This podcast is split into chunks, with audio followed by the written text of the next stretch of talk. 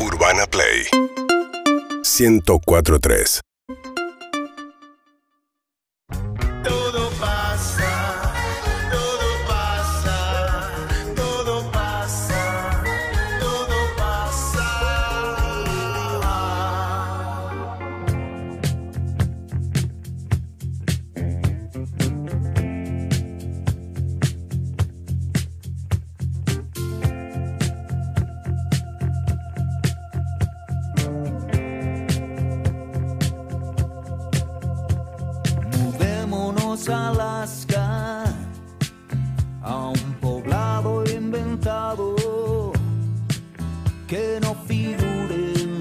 los mapas, no haya sido. Suena Enrique Bumburi haciendo Alaska de su disco Greta Garbo. ¿Por qué? Porque el 5 de diciembre va a tocar en el Movistar, va a tocar en la Argentina Enrique Bumburi. Ya lo estoy viendo, ponchámelo. Hola Enrique, qué placer poder saludarte. ¿Cómo estás? Buenas tardes. Estoy muy bien, muchas gracias. Un placer saludaros. mm, un gustazo poder hablar con vosotros. No, y ya este tono me reconcilia Es con la vida. espectacular. Yo sería un poco excitado y lo escucho, te escucho en paz. Eh, yo no sé cuánto tiene que ver haber atravesado las cuestiones de salud que, que te hicieron ver un futuro por ahí sin, sin vivos, sin, eh, sin lo- los recitales, sin los conciertos. Y ahora, ¿cómo lo estás viviendo y cómo lo estás disfrutando el hecho de, de salir de gira y de, y de tocar en directo, como dicen ustedes? Pues sí, tienes, tienes toda la razón. Eh, la verdad es que este Via Crucis personal me ha ayudado a ver las cosas con cierta perspectiva, me he reconciliado con muchas cosas y de alguna forma he valorado eh, los aspectos que más me importan de mi vida y de mi carrera.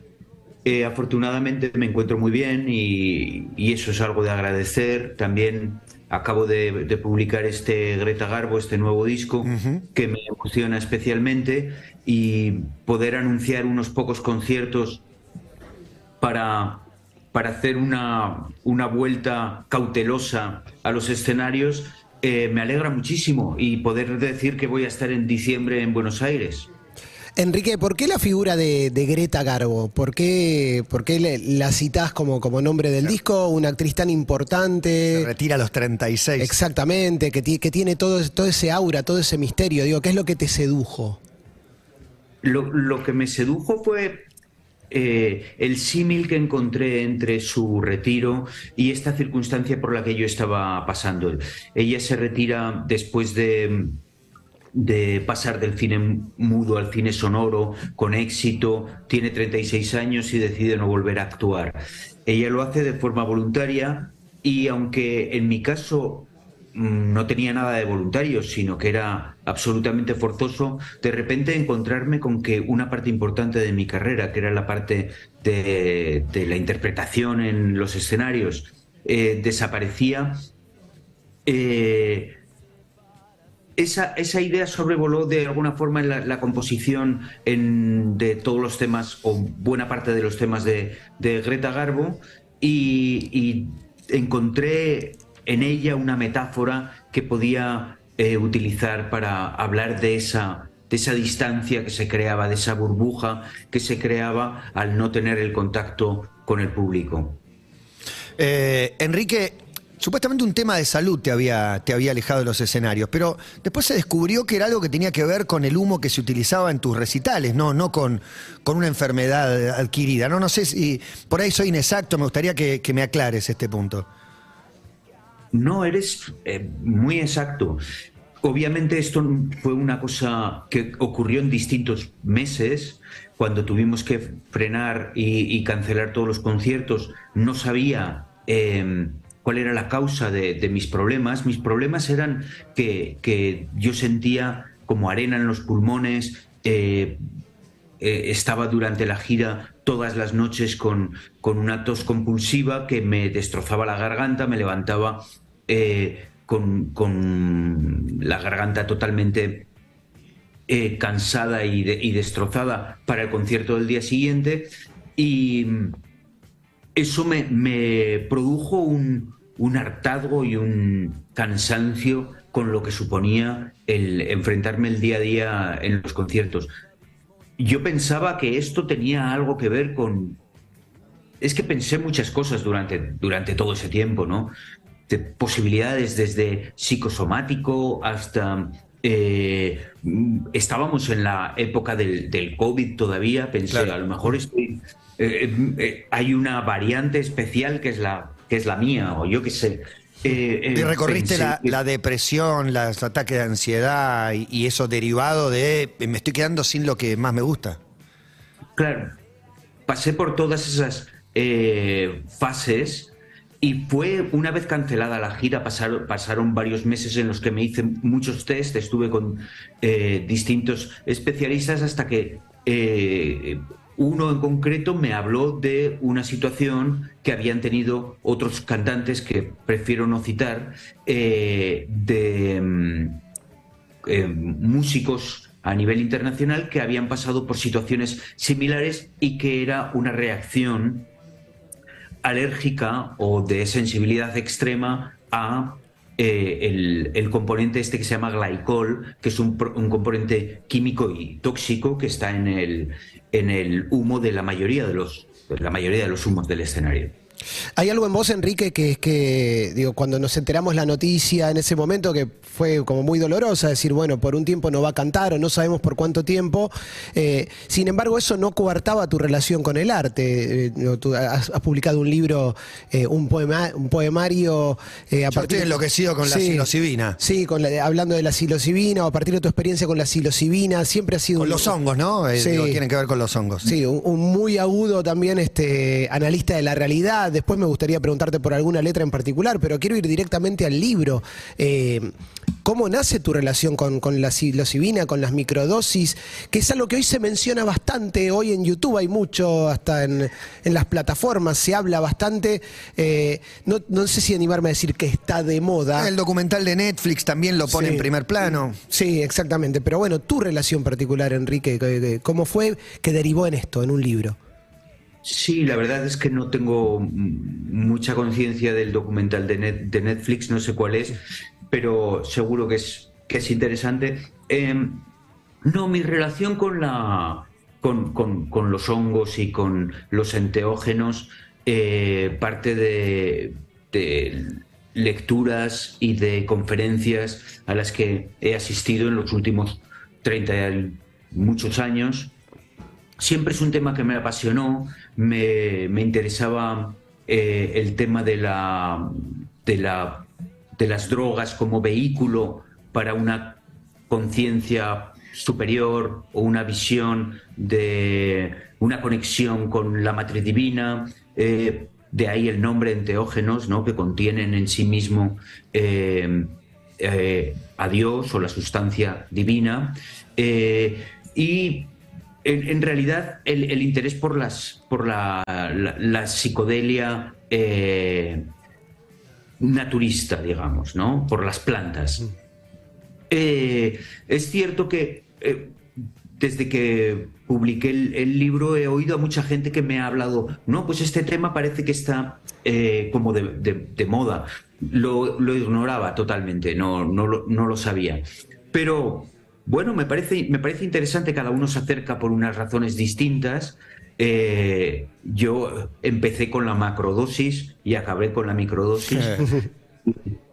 Y en la microdosis la utilicé para, durante el periodo de, de escritura de este libro, que fueron dos, tres meses, eh, era una dosis diaria que to- tomaba nada más levantarme antes de empezar mi, mi trabajo diario, que era durante ese periodo lo que me dediqué fue a escribir exclusivamente.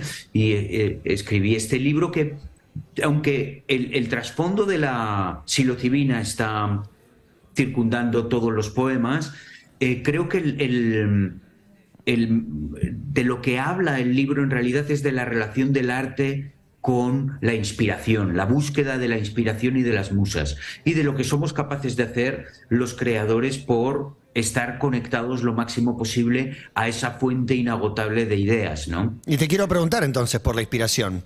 Eh, ¿Alguna explicación? Eh, digo, ¿te encuentra trabajando mejor el ensayo, la zapada, el jam, etcétera? Pero hay un, un flash, un clic, un momento difícil de explicar que se llama la inspiración.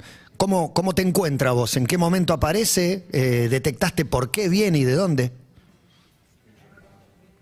Bueno, si me preguntas concretamente por eh, si la microdosis ayuda a establecer esa conexión, yo te diría que la respuesta es que sí, que ayuda eh, a establecer la conexión. Pero obviamente hay dos partes importantes ahí, que es eh, los resultados de lo que, de, de lo que extraes de esa conexión y tu capacidad como creador. O sea, no, no desgraciadamente, por el hecho de tomar una microdosis o una macrodosis, eh, por mucho que a mí me guste la pintura, no me convierte en Picasso, desgraciadamente.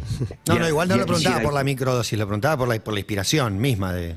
Lo, lo contabas por la inspiración. Bueno, la inspiración eh, es un tema que a mí me resulta fascinante porque en realidad eh, un- alguien que se dedica a la creación en el, en el- profesionalmente o a, nivel amateur siempre lo que busca es estar eh, el máximo de tiempo con- conectado, ¿no? Eh, pero obviamente cuesta establecer esa, eh, es- esa conexión y no, eh, no es fácil que la inspiración aparezca, digamos, si tú estás despistado con otras cosas. Creo, mi- en mi experiencia personal, que cuanto más tiempo dedicas y más disciplinado seas a estar durante un tiempo determinado concentrado en el, en el trabajo, más probable que la inspiración aparezca. Y cuanto más despistado estés con, yo que sé, con la pantalla de un móvil o, o- o viendo las abutardas, más complicado es que te... Eh, está buenísimo esto que, que está diciendo Enrique, porque primero lograr atención plena pareciera ser muy difícil hoy por hoy, sobre todo con, con la relación que tenemos con el celular. Yo lo tengo acá abierto porque escuchando tu disco, Enrique, eh, mientras escuchaba Autos de Choque me, me llamó mucho la atención la letra. No sé si es pecado interpretar o no, pero me daba la sensación de que hablabas un poco de, de- de- de- de la época que estamos viviendo, digo, cuando en un momento eh, hablas de un cultivo generacional de gente averiada conectada a su propio reflejo, eh, en un momento mencionas vigilantes de las costumbres manuales de urbanidad, y en mi cabeza, de un hombre de 45 años que soy, me imaginaba una lectura de, la juventud y, y de más o menos cómo estamos viviendo eh, con estas eh, eh, olas moralizantes que, andan por acá también. No sé si ibas por ahí o no, si fue simplemente poesía y nada más, si, si hay una lectura de- de- de- del presente. Época. Totalmente, creo que, no te equivocas en absoluto. Es la canción, es una de las dos o tres canciones sociales que hay en el disco. Totalmente tiene una, una reflexión sobre eh, el mundo digitalizado en el que, en el que vivimos.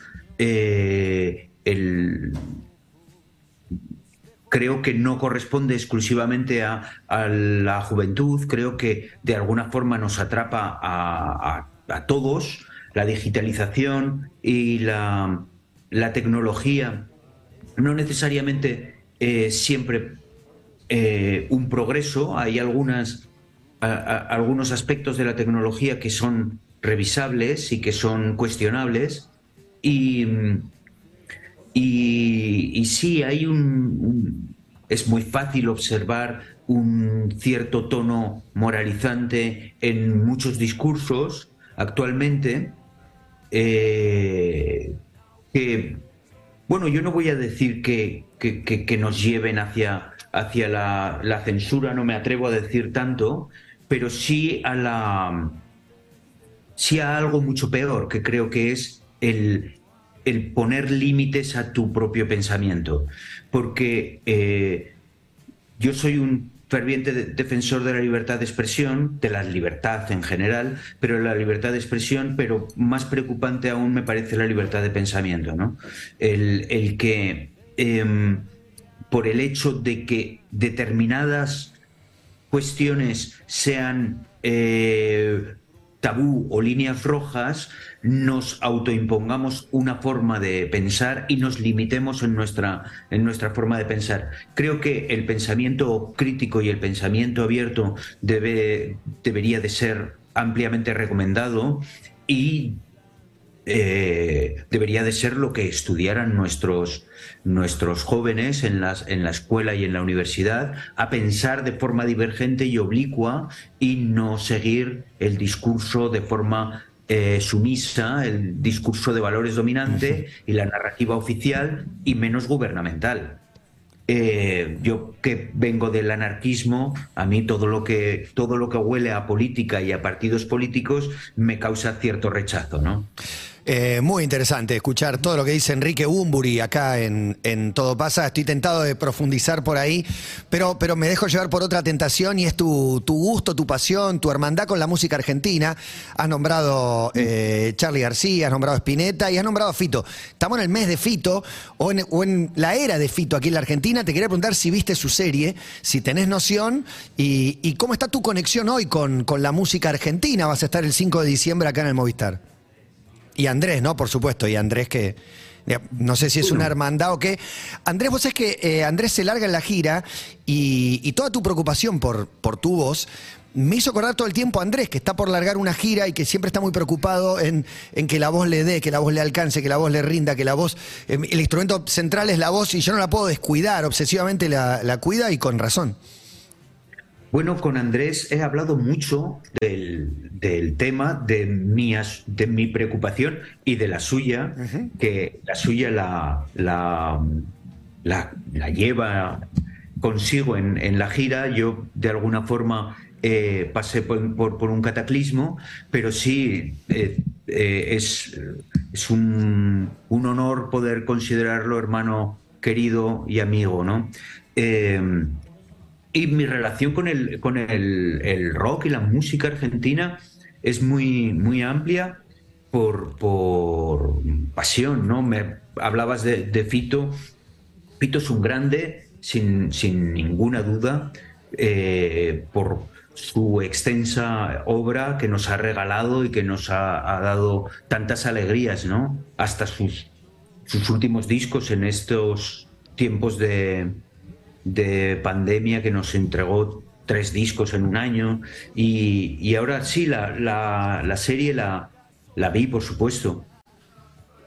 Y me Eh, gustó mucho ¿te gustó? como el, el- el- el actor eh, está muy bien el actor y, bueno todos ellos no Eh, Iván que- sí. Creo que a todos nos pasó que el- en los primeros cuatro capítulos nos pusieron en un lugar Sí. y bueno, y después ya, ya hay diferentes eh, miradas. Incluso la de Fito, que estuvo aquí en esta radio el otro día y dijo que, que valoró muchas cosas, o sea, muy a favor, pero dijo, bueno, también tuve mis diferencias. Estoy pensando, eh, obviamente no se puede trazar un paralelo porque quiero citar un documental, Enrique, pero no hace mucho tiempo salió un documental de héroes. Estoy pensando en tu carrera yendo para atrás, ya es una carrera, una carrera larga. Me, me pienso que pequeño cabaret ambulante ya debe andar cerca de los 25 años más o menos, haciendo cuentas así como muy eh, rápidamente. La cantidad de tatuajes de Héroe del Silencio que debe haber en Argentina Sí, es, sí. es enorme. Sí, uno de mis mejores amigos tiene uno, pero estoy pensando, te quiero preguntar cómo te llevas con tu obra. Digo, porque así como mencionábamos a Fito viendo su historia, cuando salió el documental de héroes, entiendo que te debe haber pasado algo. Quizás, no, no sé, quizás no te interesó tanto tampoco, pero hay una obra, hay un cuerpo muy grande ahí. Sí, bueno, tengo una, una mejor relación con, con, con el pasado que, que hace unos años, ¿no? Yo eh, siempre me ha gustado más mirar hacia adelante, pensaba que lo más interesante estaba por llegar y miraba hacia atrás eh, rara vez y, eso sabía que había una parte del público que le podía eh, tensar de alguna manera. Yo siento mucho si alguien pensó que estaba faltando al respeto a, mis canciones del pasado, lo que hice con, con Héroes del Silencio, en absoluto. Tengo una relación eh, difícil con esas canciones. Estoy muy agradecido por todo lo que ocurrió en esa, en, en esa etapa y lo que y, la relación tan extensa que ha tenido con los, con los fans. En cuanto al documental, es un eh, es un documental, pues me pasa como a, como a Fito con su serie, que tengo tengo una visión positiva del documental, aunque tengo mis matices, obviamente, ¿no? Tengo algunas, eh, algunos aspectos que yo habría tratado de otra manera, que creo que, que no se miraron de la forma que, que debían o que podían tener una, una ampliación. Me interesa igual eh, saber por qué mejoraste tu relación. En realidad, ¿por qué fue mala primero? Hay que, cuando algo tan grande te, te aparece como una sombra, eh, correrse de ese lugar no es fácil. Querías mostrar que lo nuevo también vale y que el fantasma del pasado no te, no te aprisione. Bueno, quería mostrar que, que existía una vida nueva, distinta, eh, amplificada, fuera del grupo, en un momento en el que no, no existía el grupo, ¿no? Había, había dejado de existir, cada uno nos fuimos por nuestro lado y, decidir continuar una carrera solista, pues es una decisión complicada y, crear un nuevo lenguaje y una nueva voz no es fácil y pensaba que esa mochila llena de, de piedras que suponía el, el legado de Héroes del Silencio no me dejaba avanzar en, de la forma mm, ágil que yo deseaba. ¿no? Luego, creo que con el tiempo eh, me ha resultado más sencillo eh, viajar con esa mochila y estoy agradecido de llevarla, ¿no? Estoy agradecido de tener eh, esos hits, estoy agradecido de tener ese legado y, me acompañan al igual que los, los discos solistas más populares de mi carrera, ¿no? Eh, tener eh, éxito y tener el cariño del público es una bendición. Entonces, así es como lo veo a día de hoy. Debe haber contribuido también bastante el hecho de que son muchísimos años ya como solista y muchísimos discos. Y quizás cuando salió el primero, el primero que lo escuchaba decía, esto no se parece a los héroes del silencio, ¿qué está queriendo hacer Enrique? Y creo que quien pensó así en ese momento ya entendió que en, en tu esencia me parece que está el cambio, está probar todo el tiempo algo diferente, como que si bien seguís siendo vos, todo el tiempo hay algo nuevo, o me equivoco. Yo tengo la sensación que vos sos alguien que gusta experimentar artísticamente. Sí, me gusta, me gusta buscar nuevos contextos para mi voz y para mis canciones. Eh, ver qué es lo que puede, que puede sumar, qué puede amplificar o qué puede, puedo aprender de géneros, técnicas de producción, técnicas de grabación, eh, músicos distintos. Eh, todo eso creo que, que ha, ha sumado caras al prisma de mi carrera, ¿no? Y, espero poder seguir haciéndolo, espero poder eh, sorprenderme a mí mismo y ojalá también sorprender al oyente. Qué bueno, qué bueno. El 5 de diciembre, Enrique Bumburi, un placer eh, hablar contigo, Enrique. Eh, ¿Qué le podemos decir a la gente que ha vibrado con tus canciones? El que te va a ver es alguien que, que le significan tus canciones, que le representa momentos de su vida, que, no sé, se enamoraron, fueron, vinieron. Eh, ¿qué, qué puedes decir del repertorio o de algún invitado o mismo de, de vos, ese 5 de diciembre que vas a estar aquí en Argentina? Mm, Bueno, estamos trabajando en el espectáculo, vamos a preparar un nuevo diseño de, de todo, de luces, de, de escenario. Eh, vamos a, a- a revisar el cancionero y vamos a ofrecer algunas canciones de Greta Garbo y vamos a mirar a todas las etapas desde, desde el principio de Héroes, pasando por la época con el huracán Buenísimo, ambulante. y toda la buenísima de- decisión. Todo, todo, de todo incluido. Sí, entonces, ese, yo sé que ese día va a ser un día muy emocionante para mí. Además, es el primer concierto de, este, de estos eh, shows elegidos.